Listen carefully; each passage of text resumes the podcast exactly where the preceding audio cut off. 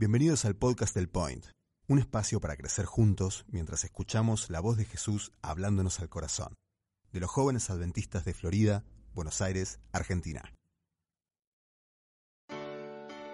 Es tu voz, es mi voz, mi canción, tu canción, un lugar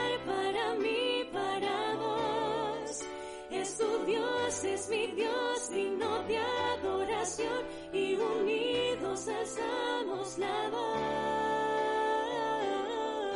Point, tu lugar de encuentro. El, año pasado resulta que con los jóvenes aquí de Libertador, particularmente de la iglesia del Parque, todos los años se hace una travesía, una excursión allí a- al Cerro Champaquí, a Córdoba, que es el cerro más alto de la provincia. Tiene cerca de 4.000 metros de altura, si no me equivoco, puede ser que tenga más o menos, no sé.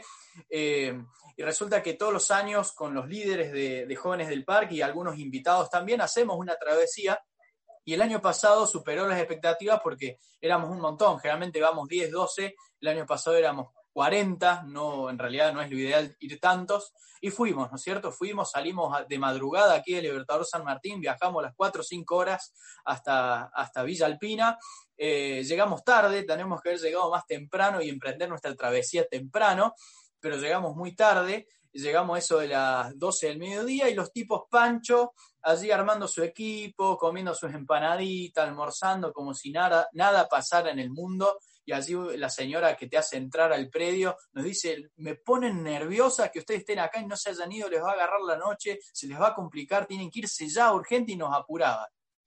Claro, nosotros estábamos lo más tranquilo del mundo. Está bien, le hicimos un poco de caso, terminamos nuestro almuerzo porque habíamos llegado tarde. Ese almuerzo lo tenemos que haber comido hacía tres horas antes, ¿no? Resulta que que bueno, emprendimos el viaje, hicimos la, la travesía, íbamos en fila, el Cerro Champaquí, creo que algunos aquí también lo han hecho, creo que allí los jóvenes de Florida ya lo han hecho un par de veces, eh, o los chicos del club, pero resulta que cuando vas por Villa Alpina eh, no te permite pensar mucho ni aclimatarte. Tenés que empezar la travesía prácticamente con un cerro así bien empinado en el medio de un bosque, es muy lindo, pero comenzás exi- exigido desde, desde el vamos. Y comenzamos así, eh, empezamos a subir, ¿no es cierto?, en fila, ya la lengua afuera, los primeros, la primera hora fue tremenda, hasta que uno se va aclimatando, agarra eh, el ritmo, y empezamos la travesía, eh, teníamos que caminar seis horas de subida hasta llegar a la base de la cima, donde en un refugio nos tenían preparado todo, pero había que caminar seis horas, con la mochila, con todo el equipaje y con toda la gente. Y empezamos la, la travesía. Lo más bien, chochos, felices. Resulta que después de tres horas empezamos a sentir el cansancio. Y allá en la cuarta hora eh, llegamos a un lugar que era un refugio, pero no era el refugio donde teníamos que ir. Faltaban dos horas y media más o tres horas más de caminata. Pero el refugio donde llegamos, para que te hagas una idea, eh, vos llegás, venís eh, de subir una gran empinada, después te encontrás con una bajada que te alivia un poco, y en la bajada te encontrás con un río cristalino, hermoso, que fluye allí. Eh, de fondo una, un refugio, refugio en realidad no es una caverna, sino que es una construcción que hay allí para albergar a las personas con habitaciones, con cocina y de todo. Y allí estaba eh, esa construcción, una hermosa eh, casita con una chimenea humeante, hacía frío, se estaba poniendo frío porque estaba por empezar a ponerse el sol. Y llegamos allí los 40, muy agotados, porque el ritmo era bien intenso. Cuando llegamos allí, eh, con el equipo que estábamos liderando la travesía, nos dimos cuenta que había un grupo de chicos que estaban muy cansados y que si teníamos que apurar el paso no iban a llegar. La idea no era llegar de noche porque de noche eh, se dificulta mucho más, aún por el frío y por la poca visibilidad que hay. Así que nos juntamos así con un médico que llevábamos y, y el otro y el resto del equipo y decidimos quiénes se tenían que quedar y quiénes podían seguir. Hicimos un sondeo, preguntamos y resulta que de los 40, unos 8 jóvenes se tenían que quedar porque se estaban acalambrando, estaban muy cansados, no les daban malas piernas, no, no iban a poder seguir. Bueno, aquí este servidor hizo el sacrificio y se tuvo que quedar con ese grupo. Eh, resulta que el resto del, del grupo tomó agua, eh, descansó, se levantaron y a- prácticamente a trote se fueron. Tenían que seguir tres horas más de caminata en su vida hasta llegar al refugio al cual habíamos reservado. Mientras tanto, el resto nos quedamos en el primer refugio, en, un lugar que, la verdad, si bien nos quedamos, pero era hermoso. Atrás había una cascada de aguas transparentes, eh, el refugio tenía habitaciones, todas para nosotros solos, había una cocina comedor con una hoguera allí, con una chimenea donde podíamos quedar calentitos, había un paisaje, un valle hermosísimo, la verdad que eh, fue genial. El problema es que tuvimos que lidiar con algo. ¿Sabes con qué tuvimos que lidiar en ese momento? Con una sensación y un sentimiento llamado fracaso. Porque todos habíamos ido con una meta. Por lo menos los 40 teníamos la meta de hacer cima al otro día todos teníamos un objetivo, pero ocho teníamos el objetivo truncado. Esos ocho teníamos el sueño que se nos hizo trizas, se nos hizo polvo.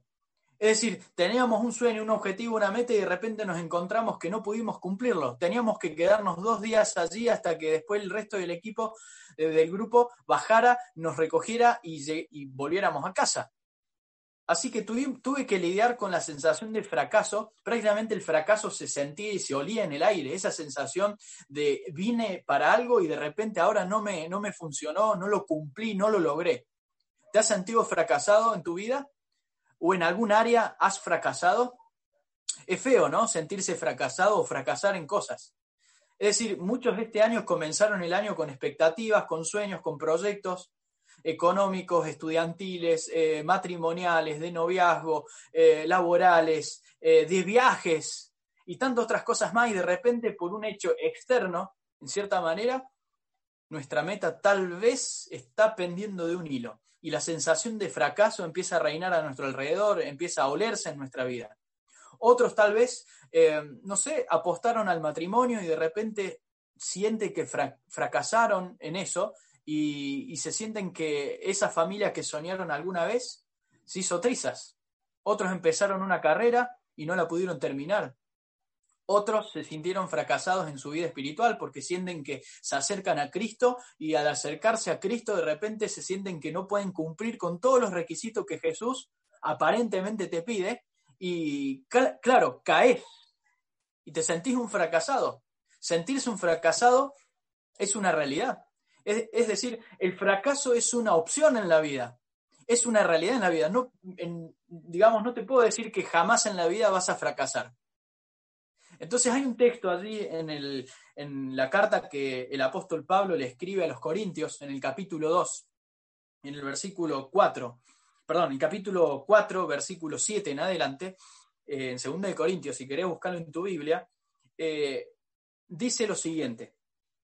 Tenemos este tesoro en vasos de barro para que la excelencia del poder sea de Dios y no de nosotros, que estamos atribulados en todos, mas no angustiados, en apuros, mas no desesperados, perseguidos, mas no desamparados, derribados, mas no destruidos, llevando en el cuerpo siempre por todas partes la muerte de Jesús, para que también la vida de Jesús se manifieste en nuestros cuerpos.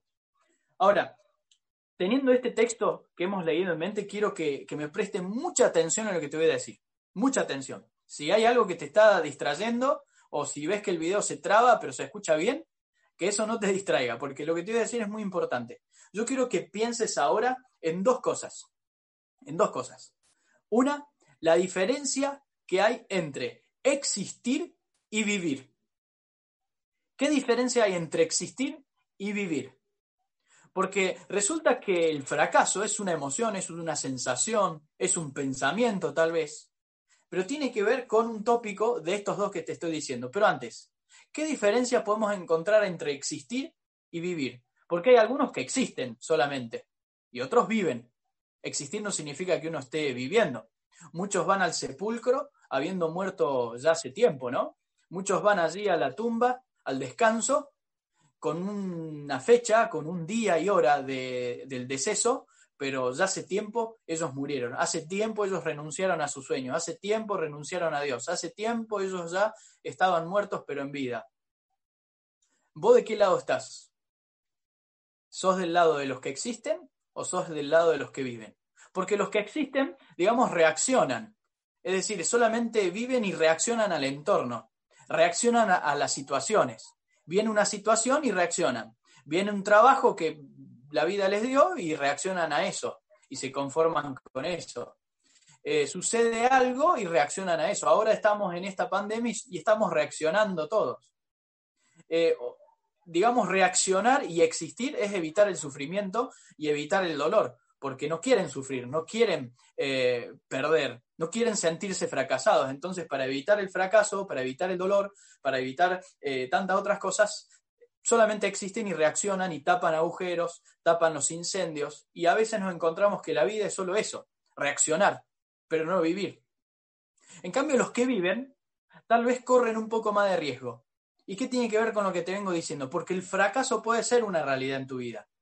El fracaso a veces te permite eh, analizar qué fue lo que hiciste mal y no retomar ese camino porque el fracaso te puede ayudar a crecer si realmente lo tomamos con criterio y con sabiduría y si tenemos a Dios.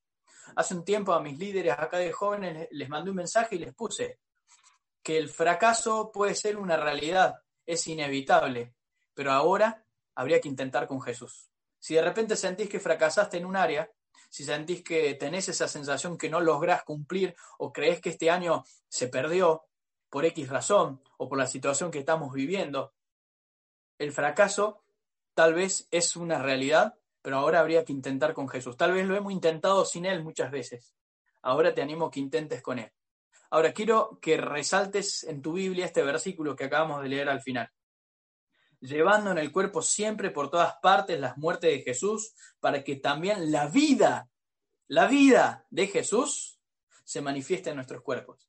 Es allí la diferencia entre los que existen y viven. ¿Cuál es la diferencia? Que los que viven se arriesgan. El que vive tiene un riesgo, vivir duele. ¿Por qué vivir duele? Y lo, dijo el apóstol Pablo acá, dice que estamos atribulados en todo. ¿Y quién más que el apóstol, apóstol Pablo no, no haya estado atribulado, no? Pero no estamos angustiados. Estamos en apuros, sí, pero no desesperados. Eh, dice, estamos perseguidos, pero no desamparados. Estamos, eh, dice el versículo, derribados, pero no destruidos vivir duele y vivir significa que vamos a padecer situaciones y vivir significa que vamos a padecer pruebas. Arriesgarse significa eso. De hecho, cuando salimos del vientre de nuestra madre, ya la partera o el médico ya nos pega una cachetada. En muchos casos ya nacer es un dolor, vivir es un dolor, crecer duele. Tengo una nena de un año y ocho meses, se llama Dafne, ella está cortando todavía algunos dientes, le faltan pocos para completar toda su dentadura y tal vez los papás allí que tal vez tienen bebés o niños, saben que un bebé cada vez que va a cortar un diente sufre por varios días. El desarrollo de un niño es doloroso. Ahora, el fracaso, chicos, el fracaso puede ser una opción en la vida. Pero recordad lo que dice Proverbio 24, siete veces cae el justo. ¿Quién es el que cae el justo? A veces pensamos que el justo jamás cae, que es intachable, que es perfecto, que jamás falla. No, siete veces cae el justo. Y ustedes saben la simbología que hay con el número siete. Significa totalidad, plenitud, perfección. Es decir, perfectamente se cae, perfectamente fracasa y muchas veces. El tema es que el fracaso, si uno lo toma con criterio y sabiduría y, tomando, ¿no es cierto?, eh, la sabiduría de Jesús y la vida de Jesús, el fracaso te puede ayudar a levantarte.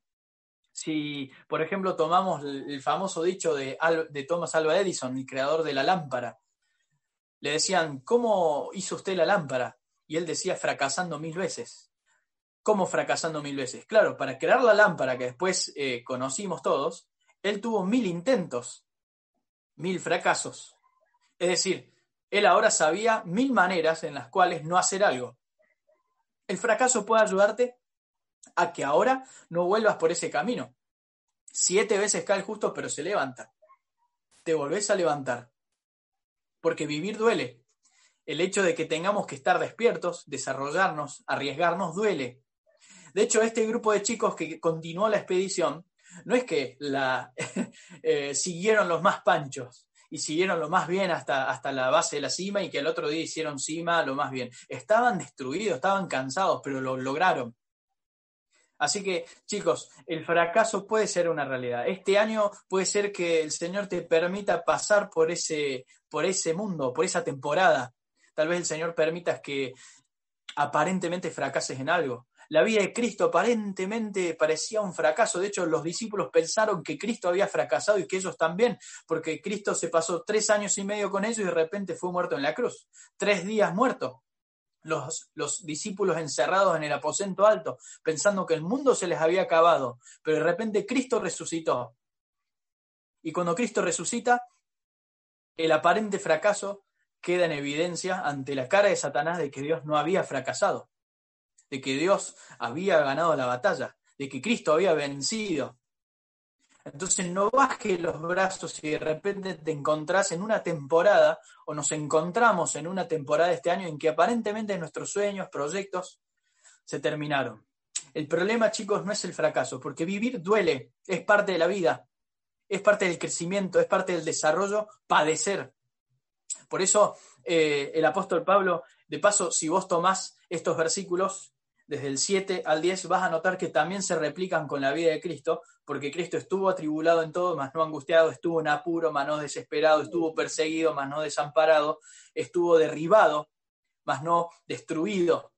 Cristo hacia el Gólgota, ¿no es cierto? Mientras iba caminando eh, con toda la muchedumbre allí y él llevando una parte de la cruz, quedó en un momento derribado y tuvo que venir Simón de Sirene a ayudarle.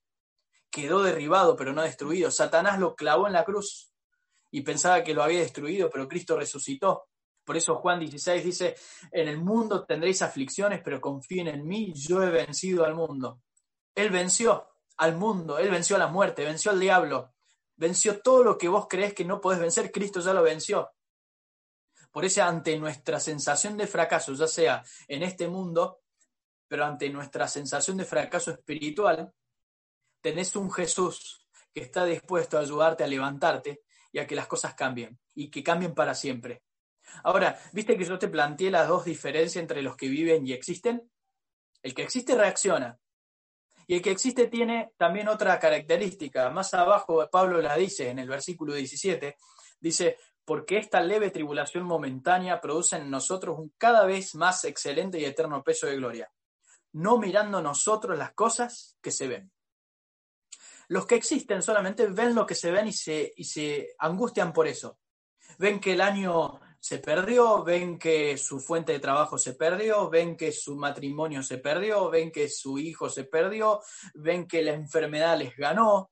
Aparentemente eso les da esa sensación de que no lo lograron.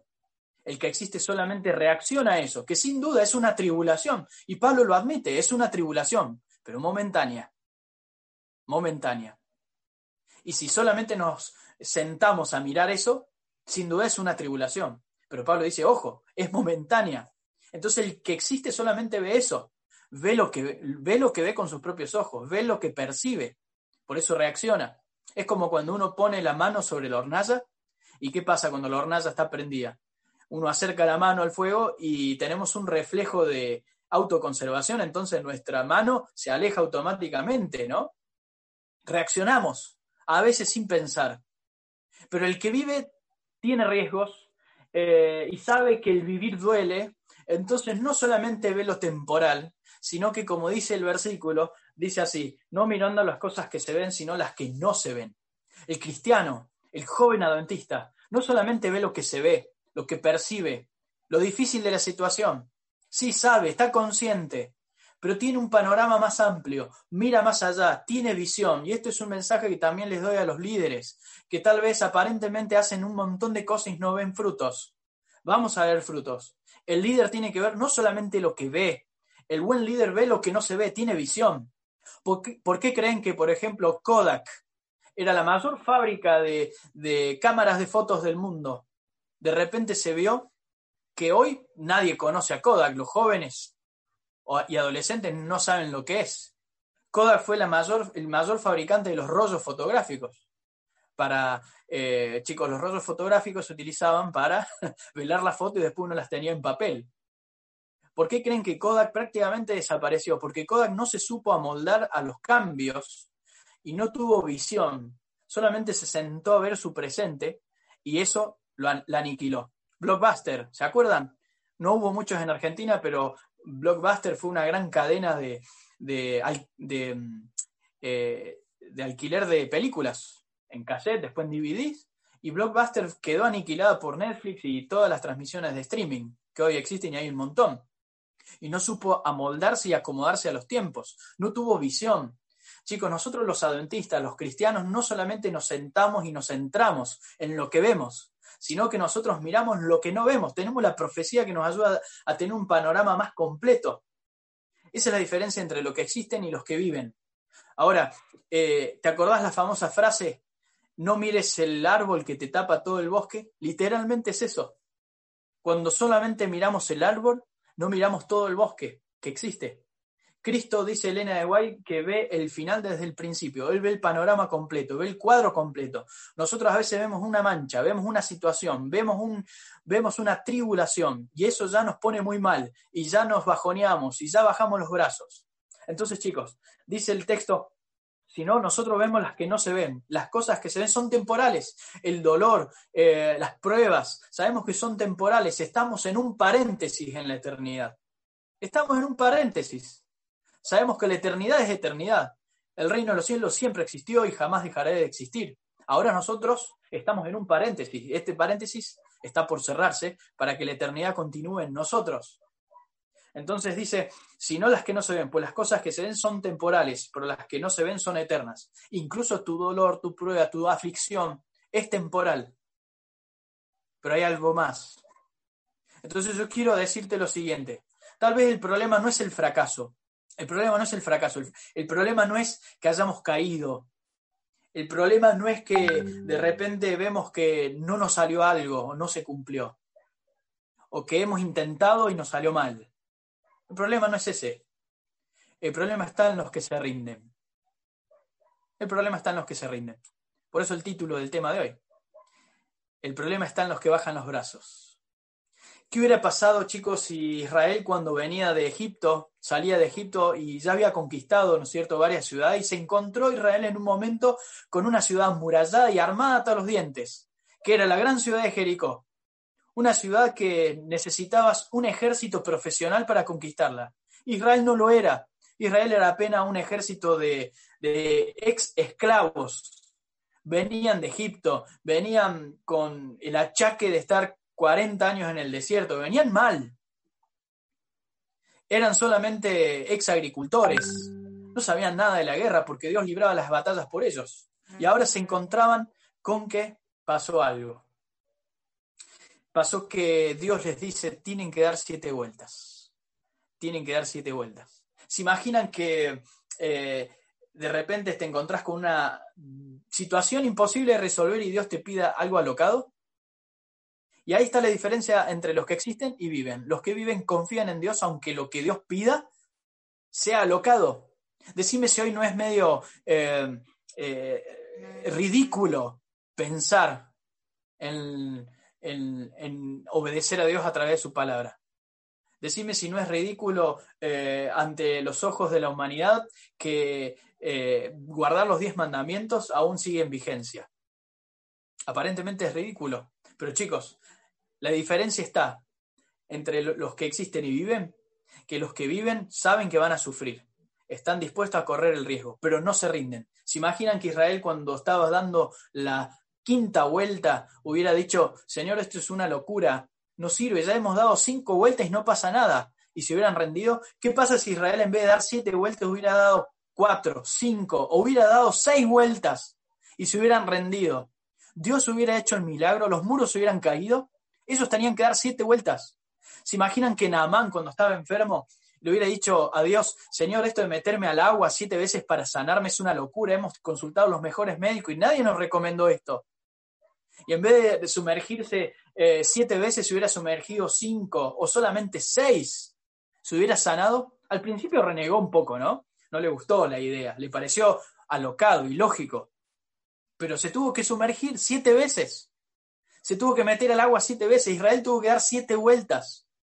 Hoy chicos estamos en el umbral de la historia, estamos por terminar la historia, estamos por dar, estamos por dar la vuelta siete para que los muros de la mentira y del pecado de este mundo se derrumban y veo un montón de jóvenes que se están rindiendo. Fracasaron como nosotros en un montón de cosas, pero se están rindiendo. Y si hay alguien hoy, en esta noche, que eh, cree que ya no vale la pena seguir a Cristo, dice que no vale la pena estar en su iglesia, cree que no vale la pena y no es relevante ser cristiano en estos tiempos, cree que no vale la pena seguir a Dios, no te rindas, estamos por dar la vuelta número 7. Te podrías haber rendido antes, pero ahora no. Hoy no vale la pena rendirse. Hoy no tenemos que rendirnos porque el milagro está a punto de suceder. Chicos, Romanos 8 dice que el Señor aún no se rindió por nosotros porque el Espíritu Santo gime intercediendo por nosotros con gemidos indecibles. Chicos, el Señor no se rindió en la cruz cuando podría haber pedido un ángel que lo sacara y le evitara el dolor. Cristo no se rindió, aguantó. ¿Se imaginan que Cristo hubiera pedido un ángel que lo sacara y que el Padre hubiera mandado un ejército eh, de ángeles destruyera a los romanos, todos los que lo estaban clavando, y Jesús hubiera dicho, Señor, no aguanto más, mejor sacame porque esto no los aguanto más, son todos locos, rebeldes, no van a cambiar nunca, va a haber dos mil años también de pecado. Mejor, Señor, que no valga la pena. ¿Se imaginan que Cristo se hubiera rendido en la cruz? ¿Hay al borde de cumplir el plan? ¿Se imaginan que Dios se hubiera rendido en el cuarto día de la creación, en el quinto día de la creación, cuando sabía que iba a existir en algún momento un Bruno Flores que le iba a hacer doler la cabeza? no existiría nada, ni el mundo. Cristo aún no se rindió por vos ni por mí. Aunque creas que hayas fracasado espiritualmente, aunque creas que hayas pecado, aunque creas que te hayas alejado, no te rindas. Tenés que dar las siete vueltas. Una vuelta más te pido, nada más. Por ahí los líderes de las iglesias ahora están con incertidumbre porque no saben qué va a pasar con la iglesia, no saben cómo llevar la iglesia, no saben si están rindiendo frutos. No se rindan. No te rindas. Si crees que este año eh, se perdió, no te rindas, seguí intentando por tus sueños. Pero sobre todo, seguí intentando por tus sueños espirituales. Aún Jesús no se rindió por vos. El Señor aún sigue intercediendo en el santuario celestial por todos nosotros. Sigue siendo nuestro abogado. Aún Jesús sigue siendo tu abogado. Pero el Señor espera que des una vuelta más, que no te rindas ante un mundo que aparentemente nos invita a fracasar y a quedarnos tirados en el piso. La clave de Proverbios 24 era esa.